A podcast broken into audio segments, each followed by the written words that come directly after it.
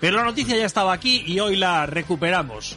Titular con José Lagunar. Sí, además es que el, el, juego que nos da José de verdad cada día es importantísimo. Recuerda también, recapitulando lo hace, hace 48 horas, cuando te habéis molestado cuando hablaba del post-market o algo así, una palabra así, mm. y yo le, no me he dado tiempo a pedirle a José que, que dijera en vez de accesorios gadget, que esto te iba, te iba a hacer, No, ya con gadget me, surge erisipela, es un brote de granitos que me da, me convierto en el hombre lobo. Bueno, también hay que agradecerle a Lagunar, igual que a ti, exactamente lo mismo, que me aguanta con bastante paciencia. Eh, José Lagunar, querido Ribekids, buenos días. Hola, buenos días Gaby, buenos días Rafa. El titular del día es, sin demasiado, un pequeño eh, adjetivo, pero poco, es, creo que concluye bastante bien y resume bien la, la actualidad, es el autobús inteligente de la autónoma resultó ser idiota. Bueno, a ver, Rafa, más bien que, que, lo que todos tenemos en la cabeza como un autobús inteligente o como un coche autónomo pues tiene todavía muchas carencias en tecnología y sobre todo tiene muchas carencias en la convivencia del usuario que no tiene tecnologías, que conduce un coche normal y este autobús autónomo de la autónoma, que además está circulando en la, en la autónoma. Estamos hablando de un autobús, un microbús, que cuando no haya COVID podrá llevar dentro de él hasta 12 personas y que tiene un recorrido circular en el cual, bueno, pues eh, no tiene a ningún tipo de asistente. Ahora, precisamente el martes, eh, bueno, no sé si es el martes, el día 20 fue el primer día que empezó a funcionar y los primeros días sí que hay un técnico que va dentro, bueno, pues por si acaso había alguna incidencia y qué casualidad que justo el primer día hubo una incidencia. ¿Qué es lo que pasó? Bueno, pues eh, las cámaras de Telemadrid grabaron un, un, incidente y lo que pasó es que el vehículo, el autobús, se detuvo de forma repentina, pegó un frenazo en seco porque no se sabe por qué, pero pegó un frenazo en seco y un coche que iba detrás, pues el conductor estaría un poco despistado o lo que fuera y le, impactó por detrás. Claro. Cuando, cuando las cámaras de los periodistas le preguntan al técnico qué es lo que ha pasado, el técnico da, da una frase muy llamativa, al menos para mí personalmente, y es que dice que el coche tiene unos sistemas de detección muy avanzados y muy sensibles y que a lo mejor las hojas del otoño han hecho que el coche, perdón, que el autobús frenara de forma repentina. Mm.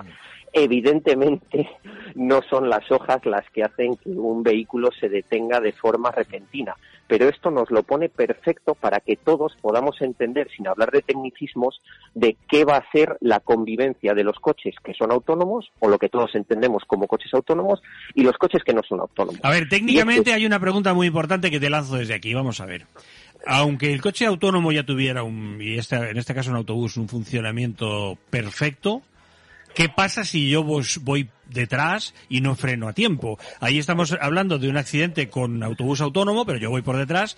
Obviamente soy el responsable yo que voy por detrás con mi turismo, ¿no? Sí, en principio sí. Eh, también hay que decir una cosa. En España, por desgracia, no hay investigación técnica e independiente de los accidentes de tráfico, lo cual nos limita mucho a la hora de conocer las verdaderas causas, porque en España se busca siempre un responsable, una cabeza de turco, quién es el que paga, pero la causa técnica no se busca en profundidad en la mayoría de los casos. Pero ¿por qué se ha detenido de forma brusca ese autobús? Seguramente la persona que va conduciendo el coche que ha alcanzado no tenía la distancia de seguridad seguramente iba despistada, pero estamos hablando de suposiciones. ¿Por qué un autobús, si no hay eh, un objeto evidente, no hay un peligro evidente y inminente, se ha detenido de forma repentina? Eh, es todo mucho más complicado y sobre todo es complicada la convivencia. Si es la, la convivencia por, de por sí complicada entre seres humanos, imagínate que unos coches eh, el responsable es el conductor y en otros coches el responsable va a ser pues una serie de sensores. Además, se da otra paradoja. Claro, este vehículo, como va a convivir a lo largo de su recorrido tanto con otros coches, con otros vehículos, como con peatones, tiene sensores y cámaras, diferentes sistemas de detección en los cuatro lados.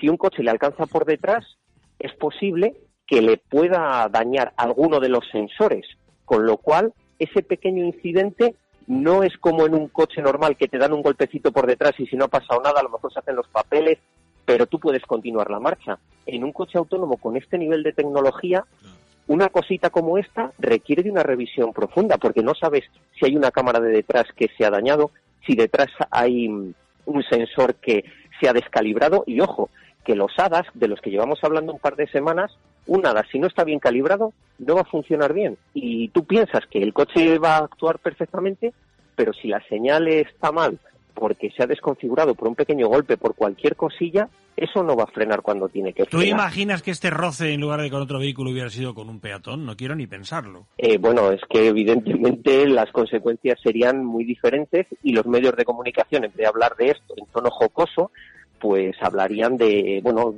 pondrían modo alarma, por así decirlo. Realmente todavía no estamos preparados como sociedad para convivir como, como nosotros queremos convivir con el coche autónomo. Y ojo, que este, este autobús no es algo nuevo. Este mismo autobús, perdón, este, esta misma tecnología de esta misma marca, este mismo modelo de autobús, ya se utilizó durante varios meses en San Sebastián en el año 2016 se ha seguido usando en diferentes puntos a lo largo del mundo en pruebas piloto durante unos meses, casi siempre en entornos universitarios, en entornos tecnológicos. Y fíjate, estamos hablando de 2016, hoy estamos en 2020 y la tecnología todavía no ha evolucionado lo suficiente como para que esa convivencia sea todo lo natural que nos gustaría a nosotros. Así que queda mucho camino por recorrer en esta convivencia. Hasta mañana, don José Lagunar, gracias. Gracias. Hasta mañana. Hoy puede ser un gran día, date una oportunidad.